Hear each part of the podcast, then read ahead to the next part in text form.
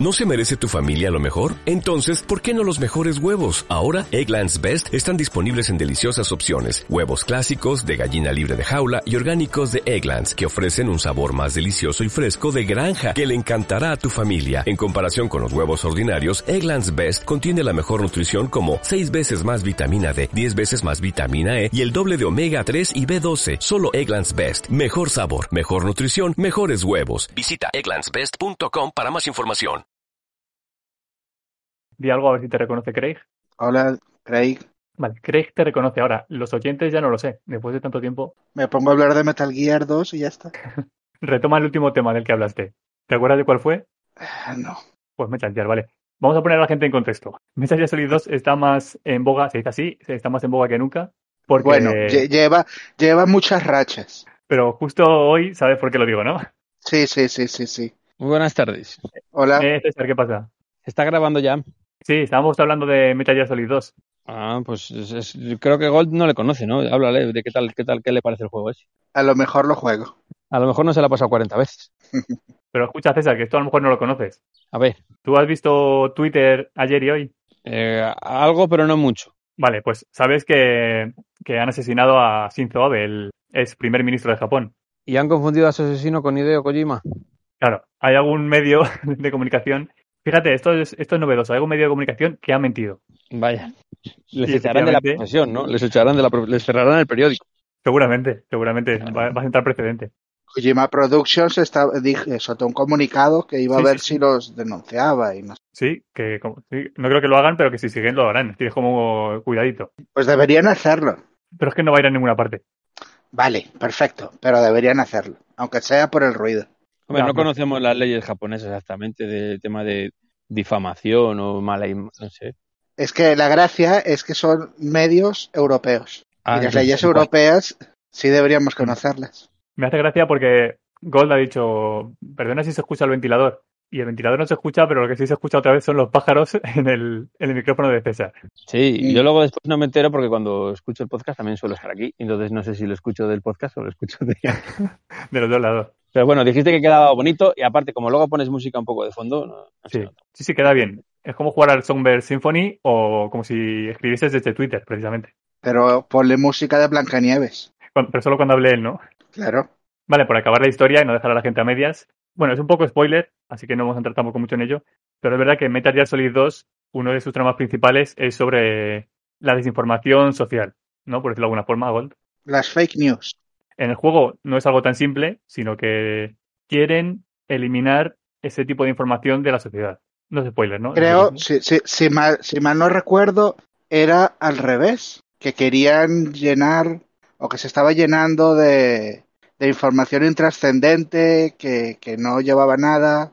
Claro, claro, pero eso lo que querían No. es eliminarlo. Una facción Ah, estaba claro. con una facción y otra, depende de qué facción Sí, de las dos. sí, Claro, sí, también sí, sí, Por un lado las máquinas y por otro los periodistas. Claro. Y entonces Lali Lulelo Efectivamente. dijeron que Lali Lulelo, y al final resulta que Lali Lulelo. Bien, me ahorras censurarlo. Joder, en vez de meter un pitido de censura, cada vez que haya que censurar algo voy a meter eso. Venga, Eso. vamos a empezar, que luego decimos que no da tiempo a las cosas. Hablando de Metal Gear, aquí viene Metal Gear Rising. Dentro cabecera. Chin, chin, chin. Es más gracioso por los pájaros que por tu Sí.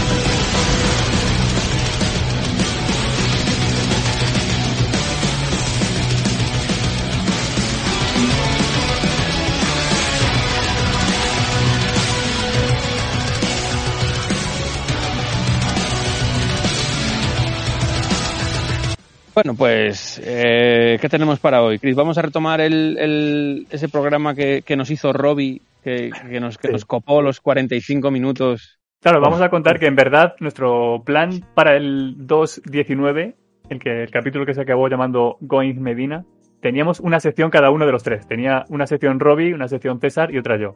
Por lo que sea, solo hicimos una porque a Robbie le gustó tanto el juego de lo- del que habló, los dos juegos de los que habló, que quien no lo escuchara lo dejo ahí, no digo cuáles son.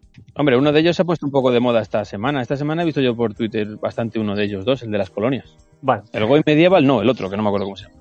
Rimworld, ¿no? No sé. Lali Lulelo, El de las ardillas. No, la gente ya lo ha escuchado porque es un capítulo anterior y hemos dicho que siempre tienen que escucharlo en orden. tiene razón. Y de hecho, como lo han escuchado ya, saben que el capítulo acabó en cliffhanger, porque dije yo Es que verdad. iba a hablar. Y dije, es que no te acuerdas ni de los programas, Chris. Es que hay que escucharlos. hay que Es verdad. escucharlos. Sí, sí, Dije yo que el juego que yo había elegido para hablar era uno que, que, que te le pasé a ti, que de Sí, hecho ya le Triangle. tienes. eh, El Triangle Strategy. Bien pronunciado. ¿A que sí, Gold? Seguramente. Pues la gente se entiende. Y, y entonces, claro, pero que en lugar de hablar directamente de, de ese juego, eh, por, por no reventarte a ti un poco el asunto, Claro. tampoco iba a hacer muchos spoilers, pero es que eres muy delicado. Para Sí, yo no quiero que- saber nada. Como lo voy a jugar y además de forma casi inmediata, preferiría no saber nada. Hago un inciso de eh, la decepción que me estoy llevando, porque yo pensaba que llevabais como cinco programas adelantados. No, no, y, no, esto que, estamos yendo... y- y es- y esto que estáis hablando lo he escuchado yo este, el miércoles pasado cuando he ido a la compra. Sí, pues Estamos yendo muy al día. Esto es, esto es actualidad inmediata. estamos yendo extremadamente al día hasta el punto de que decíamos, como no grabemos ya, no nos da tiempo. Ah, No sabemos si es bueno o malo ir así, pero bueno, es- así estamos yendo. Para mí es regular, porque voy con más presión, pero bueno, tampoco es nada nuevo. Entonces voy a hablar directamente de, de- de ese género, que es, bueno, es que también es un poco, es un género fluido, como se dice ahora que está un poco de moda. Porque venía a hablar un poco de eso, de los estrategy RPG o tactical RPG, como lo queramos llamar. Lo puedes decir incluso en español, táctico. Sí, rol táctico o rol de estrategia, de que hay un tablerito en el campo y mueves tú ahí los Ujú. estos y le vas colocando y vas atacando. Y... Claro. Y ahora vendría alguien y diría, no solo es RPG, sino que encima táctico. eso. El meme. Y añado yo, no es lo mismo estratégico que táctico. No es lo Mm. mismo, no es lo mismo. La estrategia implica que lo vas pensando desde antes y lo táctico es que lo vas decidiendo en el momento. Desde antes de jugar. Claro, tienes la estrategia y ya sabes lo que vas a hacer, No, hombre. como en, como en un ajedrez. El Ya. ajedrez lo puedes jugar estratégico y táctico. Táctico es que César hace algo y yo tengo que decidir en el momento qué, qué hacer. Vale, vale, Yeah. sí. Entiendo la diferencia. No estoy de acuerdo en tu apreciación, pero entiendo la diferencia. Claro, tu estrategia se va al pedo, luego tienes que tirar de la táctica. Sí, Hay bueno, que combinar, ¿no? por lo general, sí. Es decir, que no es que te estés luchando y estés pensando, pues luego tengo que jugar y atacar y con el otro usar una habilidad. A veces lo haces. Si te han matado, si te han matado varias veces y, y te dices, me cago en la puta, bueno, pues voy a probar poniendo a estos eh, arriba y estos tal. Y a veces lo haces. Vale, vale. Que, mm, bueno, que como sabéis, no es un género nuevo. O sea, es un No. género bastante, bastante, bastante añejo. No vamos a ir a la prehistoria y hablar de los juegos de, yo que sé, el Ultima 3 o juegos arcaicos, sino que decir que, pues, en, en consolas realmente se empezó a poner de moda, pues, en Japón, ya en la NES, a través de los Fire Emblem. Y que luego pues continuaron en la Super NES. Los- bueno, allí en la Famicom, claro, en la Famicom y en la Super Famicom. Con los Fire Emblem y en la Famicom, en la Super Famicom, pues también con los From Mission y los Tactics Ogre y tal. Eh, el mayor auge de, de su popularidad yo creo que ya vino en la época de los 32 bits. En PlayStation salió un bombazo de juego que es el Final Fantasy Tactics, Hombre, que si no lo habéis jugado lo deberíais de jugar. sí. Y llegó alguien y dijo, no solamente a Final Fantasy, sino que encima táctico. Tactics. Perdón por repetir el chiste. Lo voy a hacer más veces. Lo que pasa que a, a ese, ese juego en concreto hasta, al mercado PAL, el mercado europeo no llegó. Ah, ¿no? Eh, luego nos llegó después en GBA, sí, el Advance, nos vino el Advance y nos vino en PSP, pero lo que es el de PlayStation 1, el de PSX, no, no llegó. Ah, tienes razón, tienes razón, lo jugué en PSP. El de, el de PSP es el de PlayStation 1. Sí, bueno, pero no llegó en PlayStation 1, llegó después en un... Eso, que, en un- que llegó el port. Si, si el UMD le metes en la... No te, no te, ¿Has probado? no te. Y, y aña- añado, añado para atrás que fue creado por los desarrolladores de Ogre Battle y Tactics Ogre en, eh, en la 64 y en Super Nintendo. Sí, en Super Nintendo sí, vi. Fueron tan queridos que los secuestraron para el Final Fantasy Tactics. hicieron bien. Mm. Eh, Tactics Ogre yo creo que también hay un remake programado para Switch o un Sí, algo. van a sí, sacar, sí, suena. Y del From Mission, que también hemos hablado de Super Nintendo, que bueno, el From Mission 3 sí que nos llegó a Europa en PlayStation 1. El From Mission de, de Super Nintendo, creo que también hay un otro remake para Switch. Es la época Sí. de los remakes, pero bueno, Que lo anunciaron, o Y- si no ha salido, sí que lo anunciaron por lo menos. sí, es- yo creo que era para verano. Claro, cuando yo creo que fue en el, en el Nintendo Direct este que sacaron tantos juegos, que nos quedamos un poco flipados, que hasta lo comentamos en el podcast, yo creo que ahí metieron, metieron ahí esas dos cosas. El que sí que llegó a Europa, que no sé si habéis probado o no, fueron de cuando Konami hacía buenos juegos, los Vandal Hearts. No sé si os acordáis de esta saga. No, me acuerdo, pero no he jugado. Sí, me suena. Vandal Hearts 1 y 2, y, y añadieron a, esta, digamos, a esta, a esta, jugabilidad, ¿no? Añadieron el tema de, de, los finales distintos según las conversaciones del personaje entre batalla y batalla. Es una cosa que está muy, que está muy ahora. Pues todo eso ya vino en, en la época de PlayStation 1. Y también de PlayStation 1 y de Konami, imagino que en esa fecha sería el Suicoden Tactics, ¿no? ¿O no se llamaba así? Sí, pero ese es de Play 2. El Suicoden Tactics es de Play 2. Eso de que cambie el final dependiendo de las conversaciones me suena a juego de citas táctico. También puede ser. no solamente un juego de citas, sino que encima táctico. O de estrategia. Ambas cosas. Pues yo creo que sí, fue en Play 2 cuando ya eh, con el Suicoden Tactics y los Disgaea. Los Disgaea yo creo que también empezaron en Play 2. Mm, sí, me suena que es que yo lo jugué en PSP, no sé decirte ahora. Yo creo que es esa época. Y luego después ya en Play 3 ya siguieron con los Disgaea, ya por ejemplo aparecieron cosas como los Valkyria Chronicles, que también eran entre PSP y, y Play 3. Claro, pero hace un salto grande ¿eh? ahí. Bueno, pero es que ya es Play 2, Play 3 y es que ya te digo, es entre Play 2, Play 3 y la PSP, que en la PSP, pues lo que ha dicho Gol, hay un Tactics Ogre en PSP, hay Final Fantasy Tactics que vino a Europa, ahí luego hasta juego, yo me acuerdo que tú analizaste un, no analizaste un juego de Juana de Arco de PSP, Bien. ¿no te suena del blog? Sí, sí, sí, sí, sí. Es uno de los tres juegos de PSP que todavía conservo.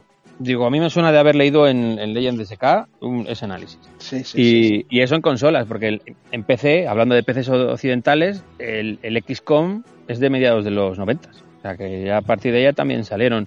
Ah, el primero, claro. Sí, y, y luego incluso rozando un poco el género, también podemos hablar incluso de los héroes, de los héroes o Magic Magic, también es un poquito, no es exactamente tal, pero bueno, es que al final es lo que os digo, que es, que es, que es, una, es un género que está muy, que al final, ¿qué metes en una cosa y qué metes en otra? ¿Sabes? Porque nos hemos saltado, por ejemplo, también los Advance Wars. Que, que los Advance Wars, que en, que en, Japón eran Nintendo Wars, en, en NES y en, en, Famicom en Super Famicom, que aquí nos llegaron a, a, ya en la, en la Game Boy Advance y luego Nintendo DS, que es que son juegos que sea, ya son divertidos simplemente por el gameplay. O sea, un XCOM eh, no tiene mucho argumento que digamos, más que no, nada, nada. terrestre, pero ya solamente por el gameplay ya son divertidos. Entonces ya, cuando además se curran un, un buen guion, pues, pues, pues, pues, disfrutas muchísimo más, que es lo que me ha pasado, por ejemplo, a mí con el, pues eso, con el triángulo de estrategia, este, que ya después te meten una, una buena currada, una buena historia, un buen argumento, que es que sí, estás disfrutando las batallas, pero estás deseando de ver cuál es lo siguiente y luego, bueno, en este juego en concreto también incluso toma de decisiones, que si aquel podcast que grabamos en su momento de toma de decisiones, después de este juego, pues hubiera cambiado. Sí. La verdad que encontrar un RPG táctico con buen argumento es muy difícil, ¿eh? Bueno, no sé, yo tengo en la recámara el, el otro Fire Emblem, este el Tree Houses, que tampoco le están poniendo, le están poniendo mal, ¿sabes? Sí, son las excepciones que hay. Sí. No es lo normal, son excepciones. De los Disgaea nos puedes hablar tú, más, porque yo Disgaeas no he jugado nunca. Disgaea tiene dos partes. Tienen la parte de humor, que es muy buena, y luego tienen la parte seria, que es de anime marca blanca, que sobra completamente.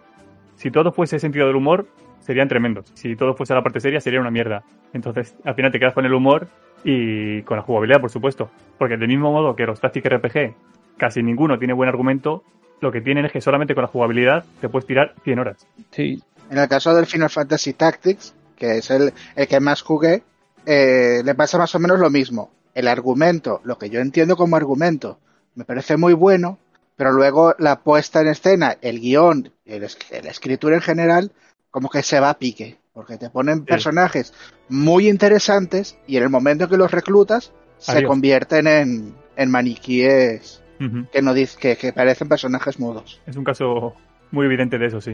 Yo de los Fire Emblem, lo que he jugado, también de momento me parecen, me parecen, me parecen bien.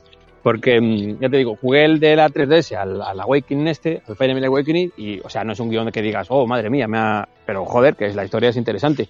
Y sí. luego en 3DS hay otros par de ellos más. Hay uno que es el Fates, que hay dos versiones, que uno juegas de cada bando, sea, que quieras que no, pues verás cosas. Y luego hicieron un remake del, del segundo, del, del Fire Emblem Gaiden de NES, que bueno, el remake del primero estaba en Nintendo DS, que en Nintendo DS también hay desgayas y de todo. Y al final, y en portátil, yo creo que también se presta bastante ese género. Es como en plan de tal, partidita, yo qué sé. Tienen también en 3DS los Project X, bueno, Project Cross, se supone que la X hay que traducirla como Cross, Project Cross Zones, que son unos remakes, o sea, perdón, unos crossovers que hicieron Namco, Namco Bandai, con Capcom y con Sega, que son personajes de tal, que ahí la- no sé cómo se, tiene que ser una locura eso. No, no me suena. ¿Cómo has dicho que se llamaba? Project Cross. ¿qué? Project X, sí, se busca buscar X Zones, o algo así, pero estoy diciendo como de memoria, que también tiene que ser.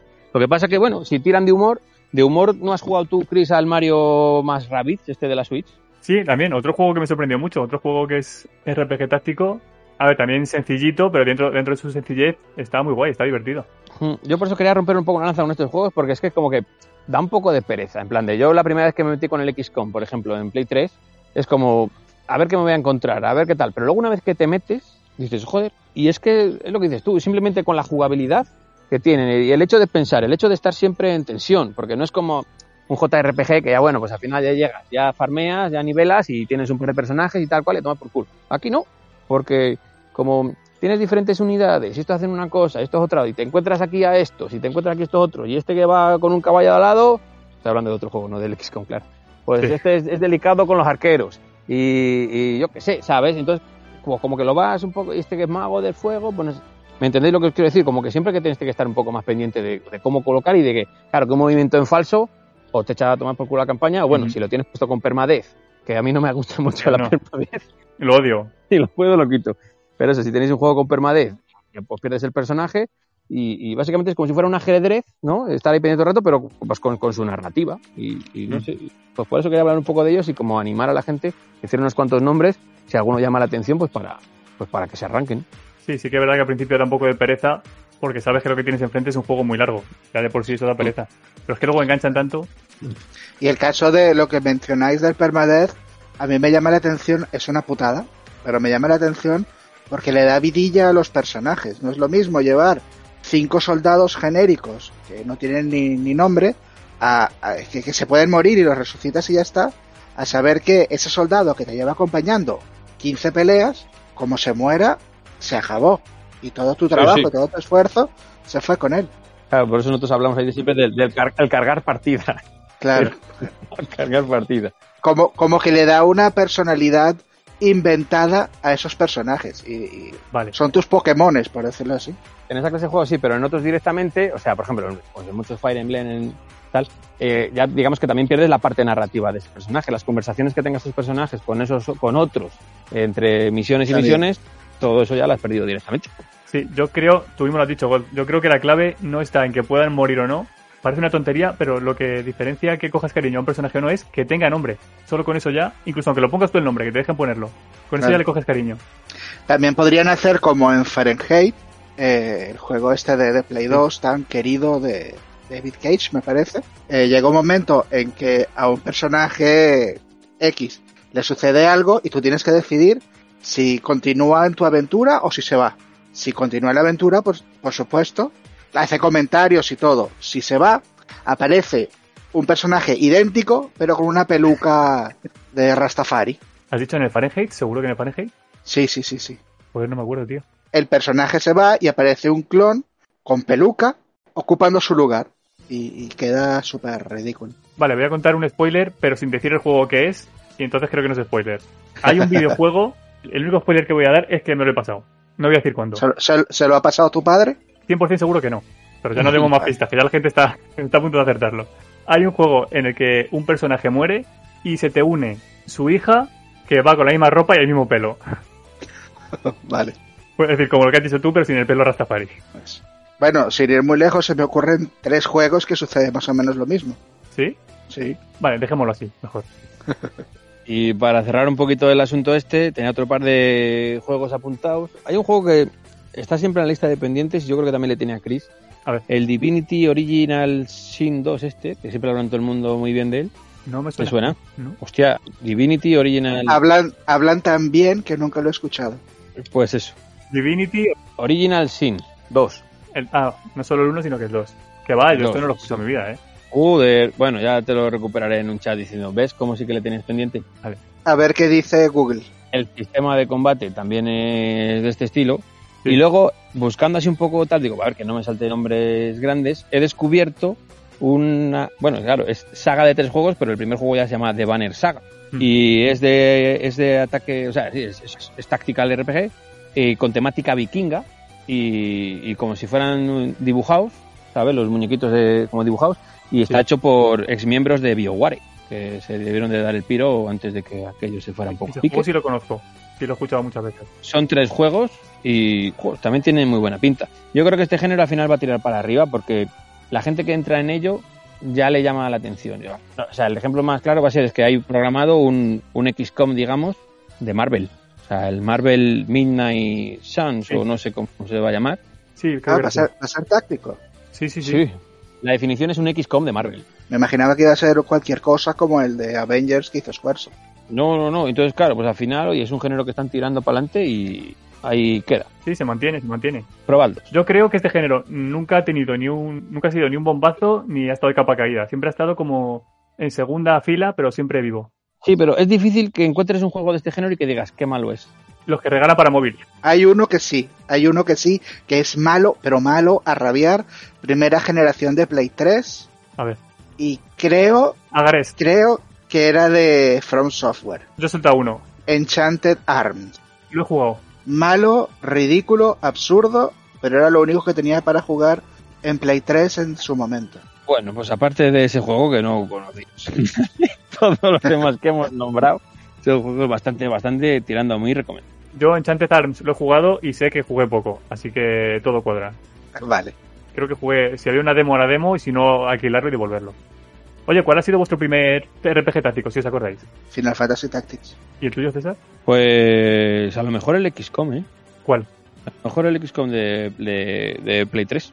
Hostia, ¿no Y a recordáis? No, miento, miento, miento, no, miento, Advance Wars, Advance Wars. Claro, si metemos Advance Wars, Advance Wars. Vale, ¿y no os suena, sobre todo a ti, César, un juego que se llamaba Incubation que venía en la colección del mundo? Yo es que esa colección no la... Yo no, yo no, yo no era jugador de PC, Joder. así que Bueno. no, lo siento. Mucha gente estará diciendo ahora, hostia, sí, el Incubation que daban con la colección del mundo. Porque yo creo que fue el primero que jugué. Y era muy tipo XCOM con, contra aliens. Y era difícil de cojones. Que también es otra de las características de estos juegos, que bueno, que luego al final tienes un selector de dificultad y tal y cual, pero, pero no suele ser llegar y como empiezas a lo loco, en lo que le cojas un poco el tranquillo de a ver exactamente cómo va esto, te dan buenas. Sí, algunos jueguillos. Y los juegos de carta de cartas no, no valdrían también como juegos tácticos. Bueno, si metes al metal, metemos el Metal Gear Solid también aquí, como un poco... También. Yo creo que no, ¿no? Pensaba más en el Magic o en el Yu-Gi-Oh que en el Acid, pero sí, también vale. Sí, pero bueno, estamos hablando de mover personajes por el campo y tal y cual, y al final el Magic, pues bueno, pues atacas y defiendes y tienes el plan igual. Bueno, el Magic de PC también te movías por el campo. Sí, pero bueno, estamos hablando de- del- del juego de cartas tradicional. Ya, ya, ya. Así que eso, yo creo que este tema ya está agotado, Chris. Así que, ¿de cuál ibas a hablar? No hace falta que cortes de forma tan radical. Sí, aquí, aquí ritmo, venga. Ah, venga, vale, venga. Que si no, al final vamos a tener que guardarlo para otro capítulo distinto y no me... Que no, que no, tranquilo, tranquilo. Vale, César nos ha llevado de viaje por el campo con Magic y yo voy a traer de vuelta, no solamente de vuelta a casa, sino os voy a traer de vuelta al pasado. Ya somos los tres un poco mayores, pero Cuidado con las paradojas. sí, no matéis a nadie en el pasado. Especialmente no a Ocelot.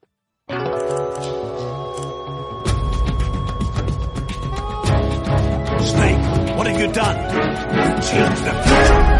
You created a time paradox. Os voy a llevar de vuelta, concretamente, a una época que no sé si será buena o mala para vosotros, no os traumaticéis, que va a ser vuestra época de instituto. Y os pregunto, voy a empezar haciendo una pregunta.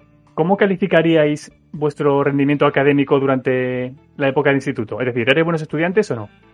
Yo en la época del instituto me junté, es que era mi época dorada, me junté con la Play 1, con la Nintendo 64 y con la Drick. Y con todo y con eso sacaba notables y tal y cual, y no, no repetí nunca curso. O sea que me lo Ah, monté pues muy bien. Vale, ¿y tú, Gold? Pues suficiente, hacía todo lo necesario para mantenerme a flote. Vale. Y tener tiempo para, para, para lo importante que era leer y jugar y etcétera. Muy bien, entonces, tanto uno como otro podríamos decir que estabais en la media. No erais super cerebritos, pero tampoco unos totes. Estabais más o menos uno notable, otro suficiente, estabais en la media. Sigamos con este ejercicio de imaginación. Os llega un día a casa durante esa época una carta. Ya se habían inventado las cartas, ¿no, Gold, cuando tú eras joven? Depende, de Magic o de Yu-Gi-Oh. Una paloma mensajera. No hablemos mucho de Yu-Gi-Oh! No vaya a ser que le pase algo al creador de aquí a que se publique el podcast. Vale, os llega Sí, una carta. como a Maradona. Por eso iba. Bueno, quien no lo entienda, que busque Yu-Gi-Oh! creador y lo entenderá. Y también O Maradona. Maradona. Efectivamente. Vale, os llega una carta a casa. no es de Hogwarts, ¿eh? ya tenéis edad de instituto, no de colegio. Y es una carta del instituto más prestigioso de España. Por ahora vamos a llamarlo Academia de la Esperanza. Bueno, por ahora e incluso para el resto del podcast. ¿Qué tiene especial este instituto? ¿Que solo van los hijos de los ricos? No. Que la única forma de ingresar es mediante invitación directa de la junta directiva. Aunque en verdad eso también pasa con los colegios de hijos de ricos. Y no invitan a cualquiera y no invitan a gente millonaria, sino que invitan solamente a los que son el mejor de algo. Cuando digo el mejor de algo, no es el mejor estudiante de matemáticas, el mejor estudiante de filosofía, no, no. Lo que hay que hacer es ser el mejor en lo que sea, ¿verdad? En cualquier cosa. Por ejemplo, el mejor jugador de fútbol, pues invitado. El mejor jugador de fútbol que esté en época de instituto, ¿vale? No Luka Modric ni Karim Benzema. De todos los estudiantes de instituto, el mejor jugador de fútbol lo invitan a la Academia de la Esperanza. Entonces, vosotros pensaréis, ¿por qué a mí? ¿Por qué, por qué a nosotros? ¿En qué soy yo el mejor? Yo lo tengo claro. ¿Ah, sí? ¿Por qué sería, en tu caso? Sería eh, eh, el mejor jugador de Metal Gear Solid 2, ¿puede ser? Mm, Por poder. Pensaba que ibas a decir el mejor sacando platinos, fíjate. No, no, estoy muy lejos de eso. Además no existían, ¿no? Por aquella época, los platinos. Claro, ni Metal Gear Solid 2. Entonces, desde luego eras el mejor, porque eras el único. Exacto. Vale, pues os equivocáis. Os equivocáis porque sí que sois los mejores en algo, sí que erais los mejores en algo. No eran jugar a Metal Gear Solid 2, pero sí que teníais un don que no erais conscientes de él hasta que os ha llegado la carta. Y es que sois los más suertudos de España. Porque la Academia de la Esperanza lo que ha hecho es sortear una invitación entre todos los estudiantes y os ha tocado a vosotros. Entonces sois los más suertudos. Vamos a suponer que vosotros dos sois una sola persona. Todo esto es el argumento del juego, ¿verdad? No, estamos haciendo un ejercicio de imaginación, tranquilo. Vale, entonces... Vamos a ver. ¿qué? El- ahí van, o sea, al instituto se van simplemente al random, Como al random. o sea, aleatoriamente, a suerte. No, no, no. Van los mejores en cada campo, pero hay uno que es el más suertudo, que es el que le toca el sorteo. Ah, vale, de ahí, vosotros. de ahí solo uno, vale, vale, entendido. Claro, claro, sí. Por eso digo que vosotros dos sois una sola persona, para entendernos. Ah, vale, claro, venga, vale. Entonces llega el día de inicio de las clases, os dirigís a la Academia de la Esperanza, ahí más nerviosos que unas castañuelas, porque claro, decís, joder, ¿qué voy a hacer yo aquí entre tanto genio? Y cuando entráis al instituto, os lleváis una sorpresa desagradable. Pasa algo, como que empezáis a marearos, y de repente perdéis el conocimiento. Nos han echado droga en el colacao. Va- vaya suertudos, ¿eh? Bueno, al despertaros, la situación no mejora. Por por muy suertudos que seáis, descubrís que la puerta de entrada ahora está sellada, no podéis abrirla, y peor aún, está flanqueada por ametralladoras que os amenazan si os acercáis. Así que no, no pongáis a prueba vuestra suerte, que a lo mejor no es tanta. Además, todas las ventanas han sido tapiadas, no solo están cerradas, sino tapiadas. No podéis ver el exterior. Y el instituto entero está casi vacío. Las únicas personas que hay en el instituto son vuestra clase. Sois mm, 15, 16, no me acuerdo, pero bueno, más o menos así. Estáis todos en la misma situación. Todos habéis entrado, os habéis quedado inconscientes y habéis despertado ahí juntos. ¿Pero cada uno ha entrado por una cosa o todos por la carta y suerte? Todos los demás, por una habilidad, Ah, todos son hábiles. O sea, uno es el que mejor abre latas de mejillones, ¿no? Del Claro. país. ese caso concreto no, pero podría ser. Cada uno de los Claro. 15 y 16 tiene una habilidad propia y luego estáis vosotros, que solamente es por suerte. Y en esta situación, en la de ser el máximo suertudo, pero no de España, sino de Japón, se ve involucrado Makoto Naegi, que es el protagonista de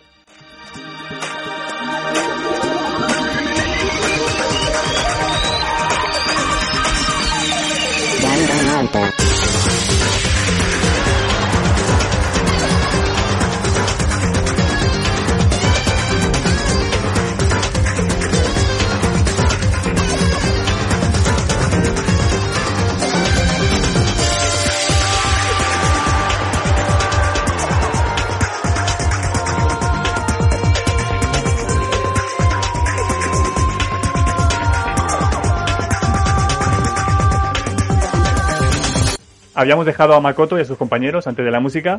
Estaban ¿Del Danganronpa 1 o de la cómic, o sea, o sea, del, o sea, perdón, del manga, que luego se nos dice Chechu que se enfada, que no, decimos- que no somos estrictos, o, o de qué? El manga está basado en el primer juego, así que viene a ser lo mismo lo que has dicho. ¿Fue primero el juego y luego el manga?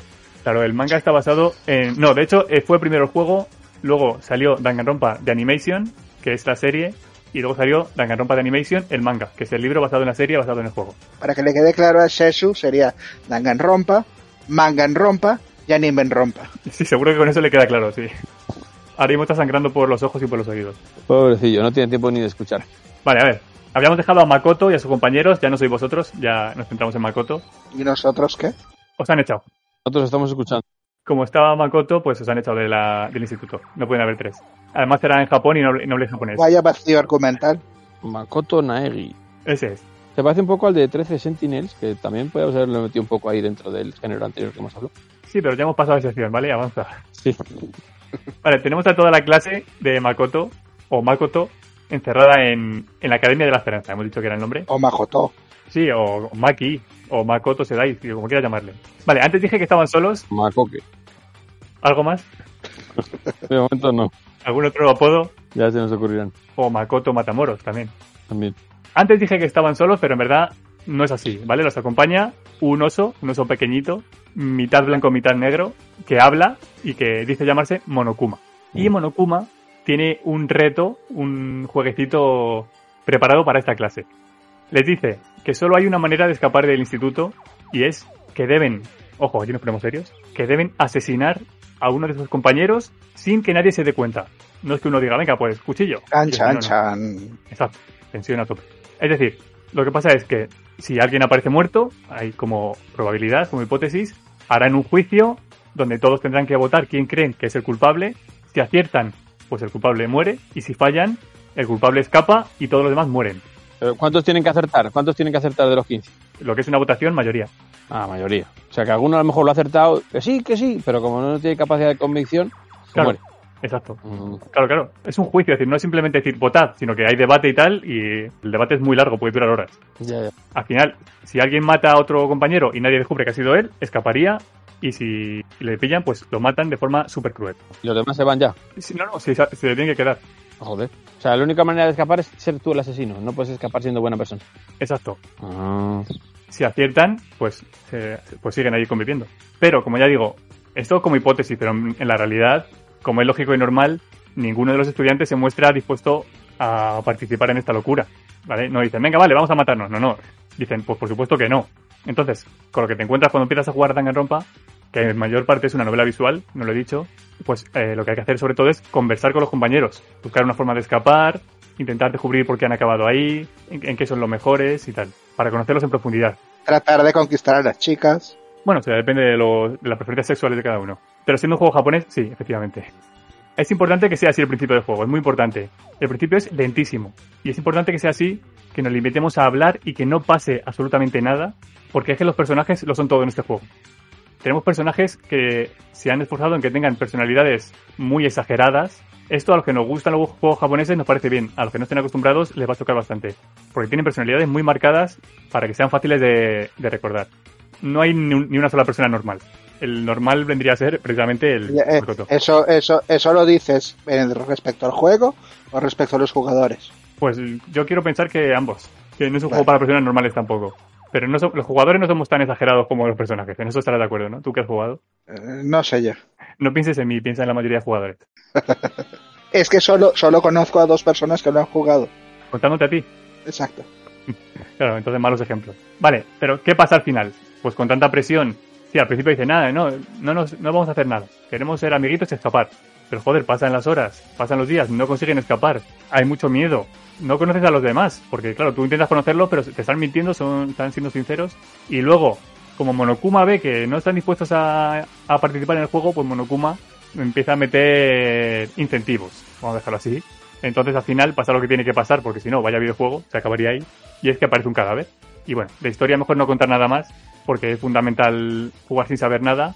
Lo que sí quiero hablar un poco es de cuáles creo que son las claves de, de esta saga. No solo del primer Danganronpa, sino de los tres juegos principales. Hay más juegos, pero principales son tres.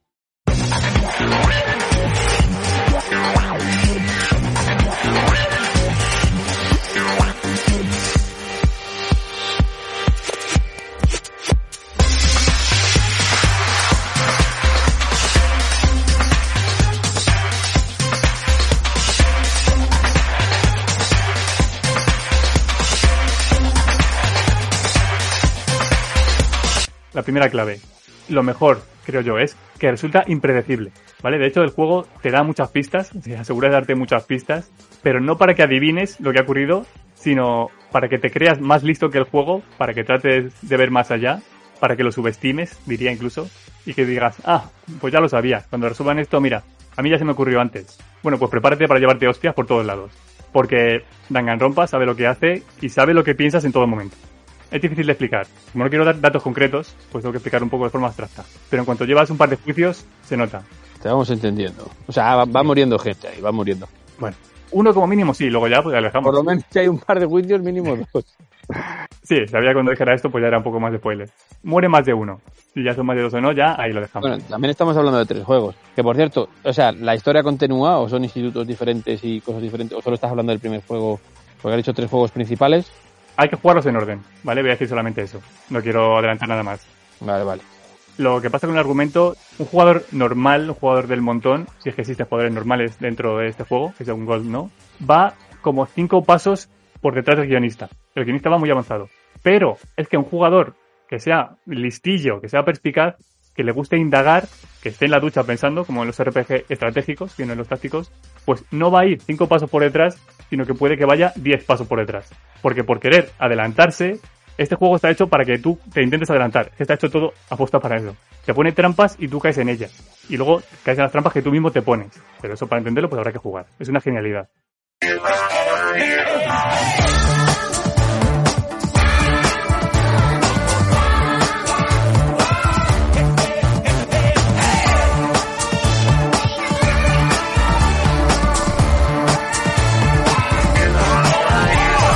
La segunda clave de Danganronpa, que por cierto no lo he dicho, Danganronpa no es Danganronpa, sino Danganronpa, con una sola R, ¿vale?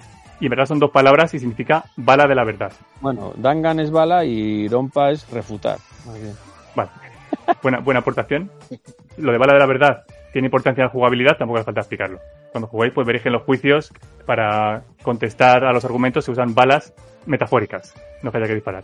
Vale, la segunda clave de Danganronpa es su brutal sentido del humor, que a mí es realmente lo que me cautivó. Y eso que el argumento, pues no invita a ello, ¿no? Tienes a una clase de, de japoneses que tienen que matarse, no es el summum del humor, en teoría. En la práctica sí, y eso es muy japonés también, lo de meter, lo de tener una historia tétrica y trágica de cojones y meterle humor absurdo es japonés 100%. Y si no, que se lo digan a, a Ave. No, ahí no voy a entrar. ¿El Monokuma está en los tres o es spoiler? Bueno, Monokuma el, uno, es el en, el villano. uno es, en el uno es Monokuma, en el 2 es Bikuma y en el 3 es Trikuma. Eso estaría bien. Vale, Monokuma es el villano del primer Danganronpa. Ya veremos si de los demás sí o no. Eso ya se verá. Y al mismo tiempo es la principal fuente de risas. Entonces tienes siempre esa dualidad. Monokuma es blanco y negro. Ya te está dando a entender que hay una dualidad en él. ¿Cuál es la parte graciosa y cuál es la trágica entre la blanca y la negra? Pues obviamente no voy a entrar porque nos cancelan el podcast. Lo que está claro es cuál de las dos partes es la que tiene más represión.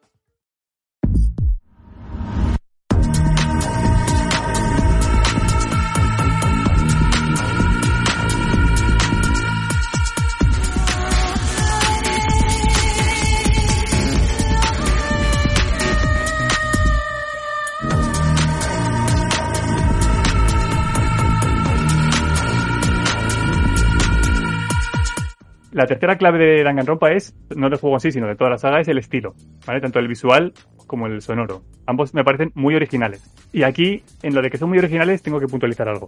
Porque de tan originales que son... A ver, a mí el primer Danganronpa me gustó. Ya ahí me, me ganó. Pero al mismo ¿En qué lo tiempo jugaste? ¿En qué lo jugaste la primera vez? lo jugué... Los he jugado todos en la Vita.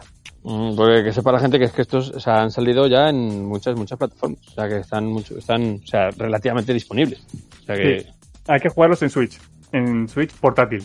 Esos juegos no están hechos para jugar en PlayStation. Se puede jugar, pero no es lo recomendable. Luego cada uno que haga lo que quiera, por supuesto.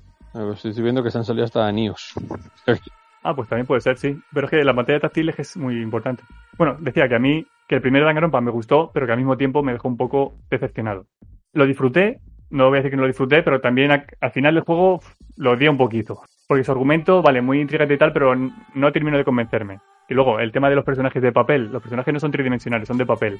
No me gustaba, no me convencía. Y luego los minijuegos de los juicios, porque los juicios no es solamente debatir, hay minijuegos para avanzar en, en las hipótesis. Los Me juicios son estilo, por ponerme en situación, Sí. los, los juicios son estilo Fenix 6 o cómo son, de qué estilo son. O sea, los Eh, Fenix 6 al final no. vas viendo cosas y según vas viendo cosas tú luego puedes contestar una cosa a otra según lo que te hayas visto o tal o... No, los Phoenix Wright intentan ser juicios reales. Sí, A ver, también, también con humor absurdo y tal, pero son juicios reales ya que tienes abogados, tienes al juez y tal.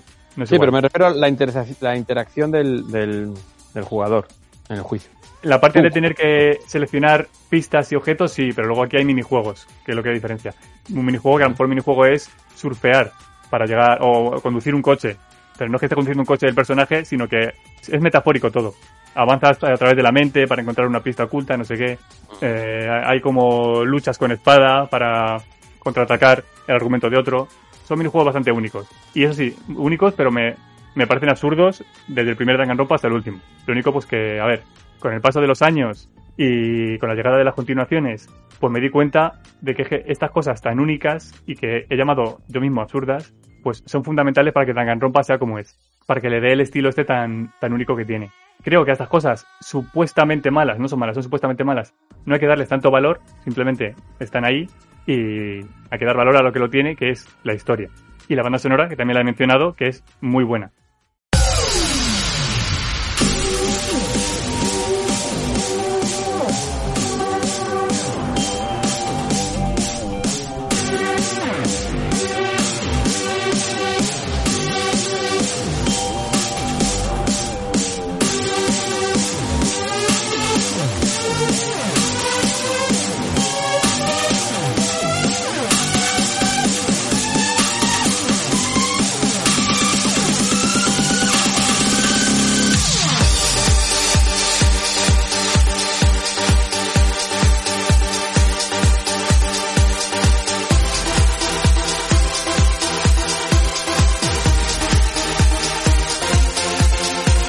Pasó igual cuando la empecé a escuchar dije, joder, qué banda sonora tan rara. Pero no por rara, es mala. Cuanto más la escuché, más me gustaba y ahora me encanta. Y luego las voces en japonés, siempre, por favor. No está doblado al español, sí que está al inglés, pero hay que jugar en japonés. Este juego en inglés no tiene ningún puto sentido.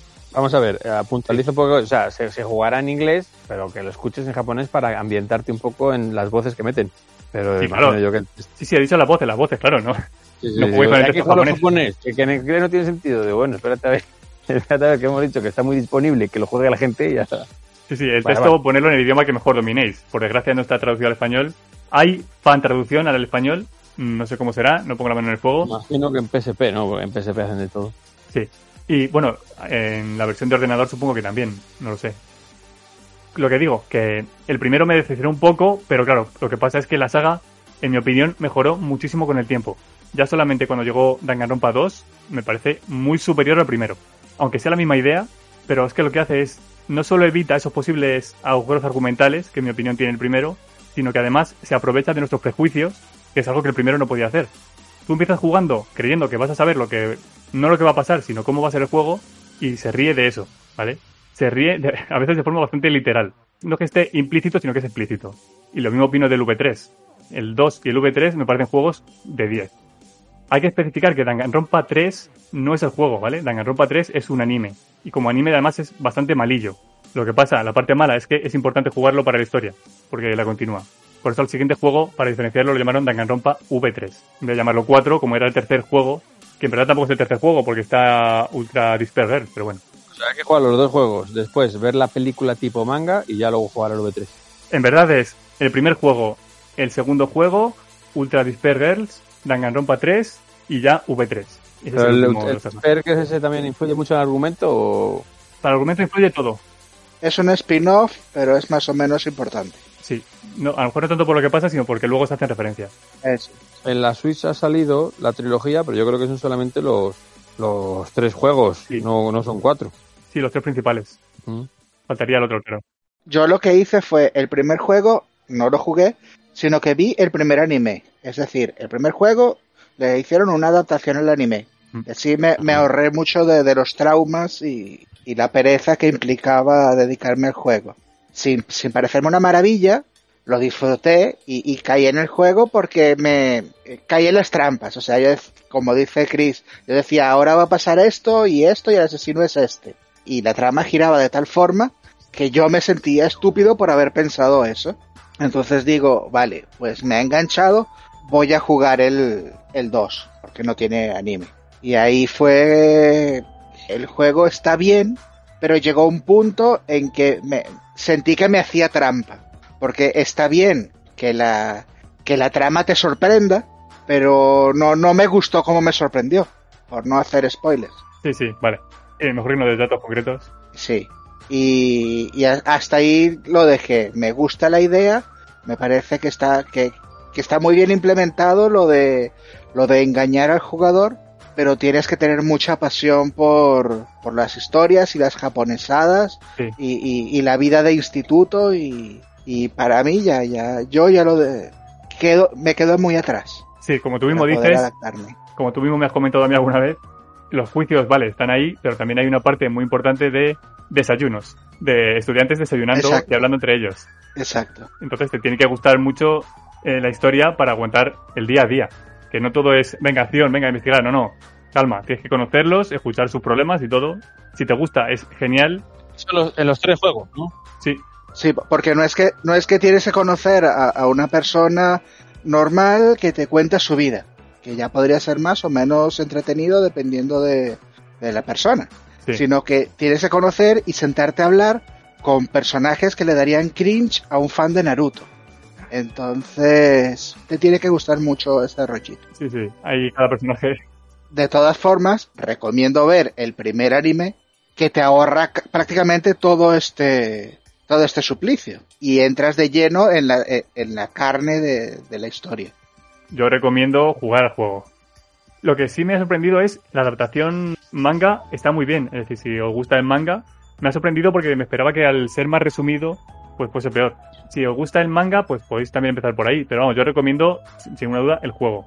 Y por supuesto, la gracia de jugar a Danganronpa 1 es jugar al 2 y al 3. Aunque haya que pasar entre medias por otros juegos que podrán gustar más o menos. Y por la serie que, en fin, me pareció malilla. La serie, digo, del Danganronpa 3, ¿eh? Resumiéndolo, que creo que no quedó muy claro. Está el Danganronpa 1, que es un juego o un anime. O manga. Está el Danganronpa 2, que es un juego por cojones, porque no hay otra opción. O sea, que es donde empieza el, ju- en el juego de calidad. Empieza en el 2, digamos. Bueno, a mucha otra gente el que más le gusta es el 1, pero yo creo que es porque es el primero. Pero yo Pero, como pero escritor, pu- pule, pule muchas cosas de la jugabilidad. es que no bien. solamente es que pule cosas de jugabilidad y también pule muchas cosas argumentales, sino que ser el segundo hace que sea mejor simplemente por cómo utiliza el primero, para reírse del Claro. jugador. Claro. Entonces, ahí está. O sea, parte de, parte de la gracia del Danganronpa 2 es que cuenta con que sepas del Danganronpa 1. Ujú, Sí, Luego viene eh, un anime que se llama Danganronpa 3, que Sí. como que, que avanza la historia. Está el, el otro juego que es el spin-off, que no me acuerdo el nombre, el de las, Despair Girls. eso, de las chicas, que es como paralelo a Sí. lo que sucede en el, el Danganronpa 2 y 3. Sí, pero no es spin-off, ¿eh? Bueno, Es, pero que es también aventura, o sea, es novela visual No, o es. es un shooter. ¿no? Sí, sí, bajo un Vale. megáfono. Y luego, después del 3, viene el V3, que ya no lo he jugado y, y no puedo decir eh, de qué va. Sí, en verdad la historia, la historia que empieza en Danganronpa 1 acaba en, en lo que es el anime de Danganronpa 3. Vale, o sea que la pregunta que he hecho antes de que si continuaba la historia ya me la has dicho. Pero entonces dirás, bueno, pues entonces puedo jugar directamente al V3. No, definitivamente no, hay que jugarlos en orden. Porque aunque sea historia nueva, también hace como el 2. Cambia mucho haberlo jugado antes al otro o no.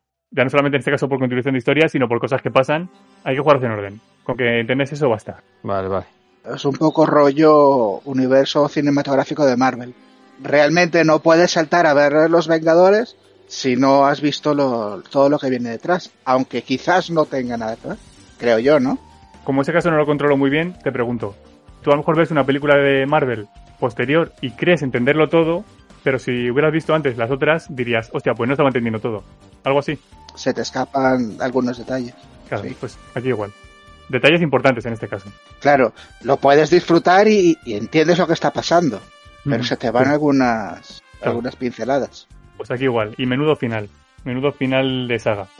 A mí no me importa que no hagan más Danganronpa porque el final es tan tremendo que prefiero quedarme con el recuerdo. Ahora, si hiciesen otro, lo compraría día uno. Final del V3, digamos, ¿no? El final del V3 o del anime. Sí, Sí, sí, el final de, de la saga, me refiero general. El V3. El V3. El anime, como ya te he dicho, pues igual lo disfruté porque soy fan, pero está muy, muy por abajo en cuanto a nivel. Vale, vale. Bueno, yo cuando conocí esta saga me rompió la cabeza, me enamoró casi al instante. Y esto ya lo he dicho alguna vez, lo repito, Danganronpa me motivó a dar el paso y a dedicarme profesionalmente a la escritura. Llegó en el mejor momento posible o en el peor, no tengo muy claro, dentro de unos años, cuando haga mi autobiografía lo diré. No pensaba ni escribir, no es que estuviese pensando en escribir y llegar a Danganronpa, no, no, yo ni lo pensaba. Y después de jugarlo, soñé que escribía una historia, no, soñé con una historia y esa historia es la que acaba haciendo Zodian, que tiene ciertas similitudes con Danganronpa, aunque sean similitudes lejanas. Ciertas similitudes lejanas. Guiño, guiño. Tú bien lo sabes, tú que has, lo has leído, lo sabes. no solamente Danganronpa me ha, me ha influenciado por esa novela, sino que como escritor he heredado parte del estilo literario, por decirlo de alguna forma, de Kazutaka Kodaka, que es el escritor de, de Danganronpa. El tema de, de cómo tratar al lector y tal. Lo que pasa es que decir eso es un poco hacerte spoiler, porque Bueno, el mismo spoiler que, que tiene el que te ha leído varias veces. El que te lee la primera vez se queda de piedra y el que Sí. te ha leído ya tres veces dice, esto parece algo, así que no es por aquí. Y no cae en la trampa. tienes razón en eso, por eso intento, aun sabiendo que la gente sabe que lo que está leyendo mío no va a ser como parece, aún así tengo que seguir intentando sorprender. Y de momento Claro, creo claro. que lo estoy haciendo. A lo mejor llega un momento que ya no tengo más ideas.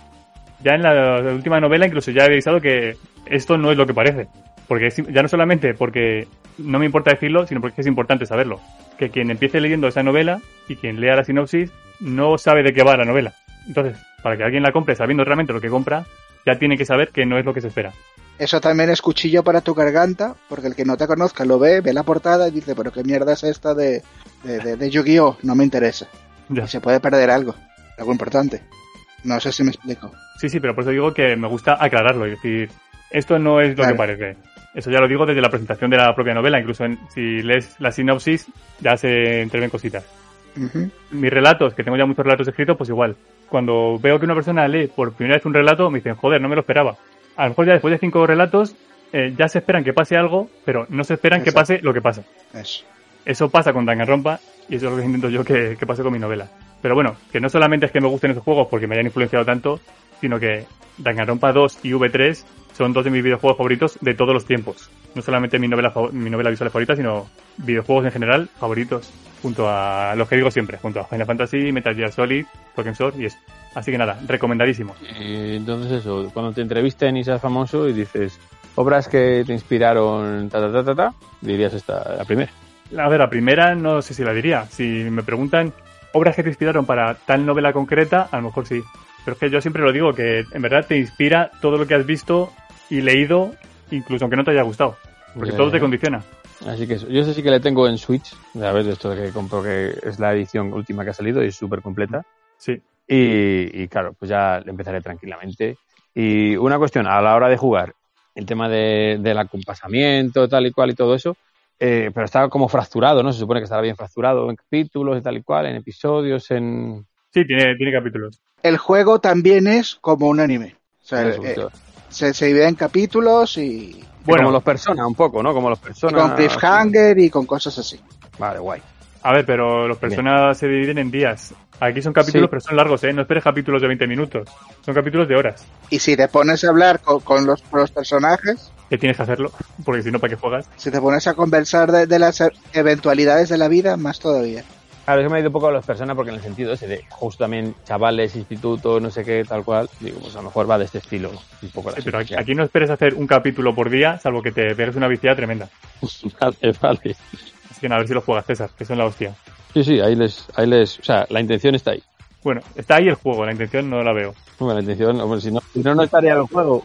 Yo te digo, haz trampa y el, el primero no lo juegues, sino que veas el anime. No, hombre, encima ya lo tiene comprado, no jodas. Bueno, es que vienen Bueno. los tres en el cartuchito, ¿sabes? Tampoco, no tengo más remedio. Pero juégalo, juégalo, que si como juego el 1 es bueno ya. Aunque a mí me decepcionara por otros temas, que ya hablaré contigo cuando te lo pases, pero como juego me enganchó muchísimo. Por eso compré el 2, si no, no lo habría comprado. De acuerdo, pues yo creo que ha quedado bastante bien ya el capítulo de hoy, ¿no? Porque... Sí. O Gol, ¿tenías tú algo... No sé, vas a contar algo del, del ring o de algo.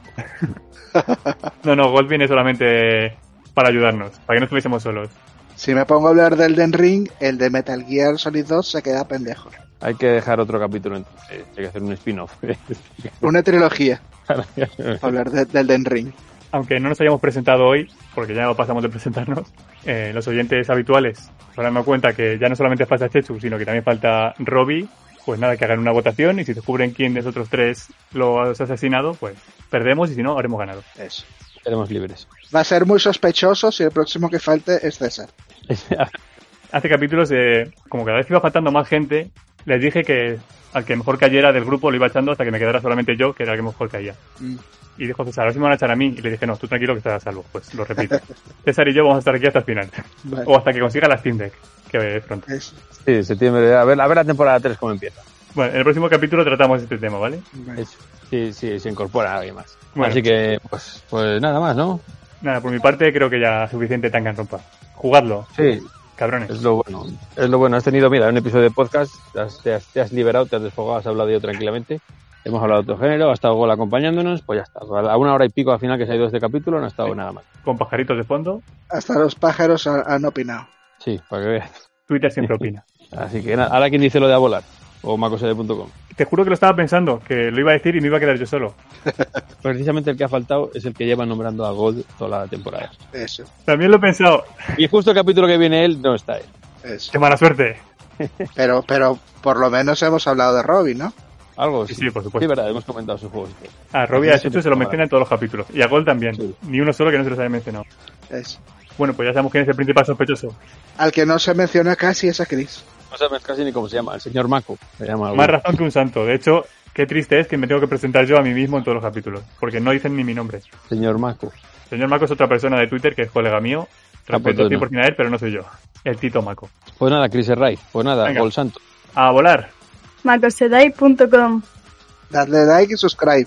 Eso es. Hostia, ¿cuánto tiempo sin escuchar eso?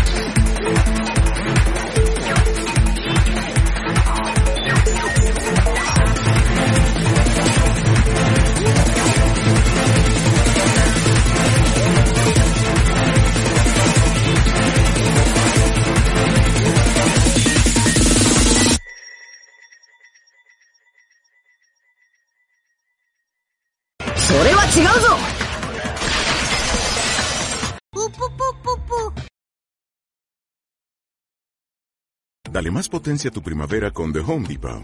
Obtén una potencia similar a la de la gasolina para podar, recortar y soplar con el sistema OnePlus de 18 voltios de Ryobi desde solo 89 dólares. Potencia para podar un tercio de un acre con una carga. Potencia para recortar el césped que dura hasta dos horas. Y fuerza de soplado de 110 millas por hora. Todo con una batería intercambiable. Llévate el sistema inalámbrico OnePlus de 18 voltios de Ryobi. Solo en The Home Depot. Haces más. Logras más.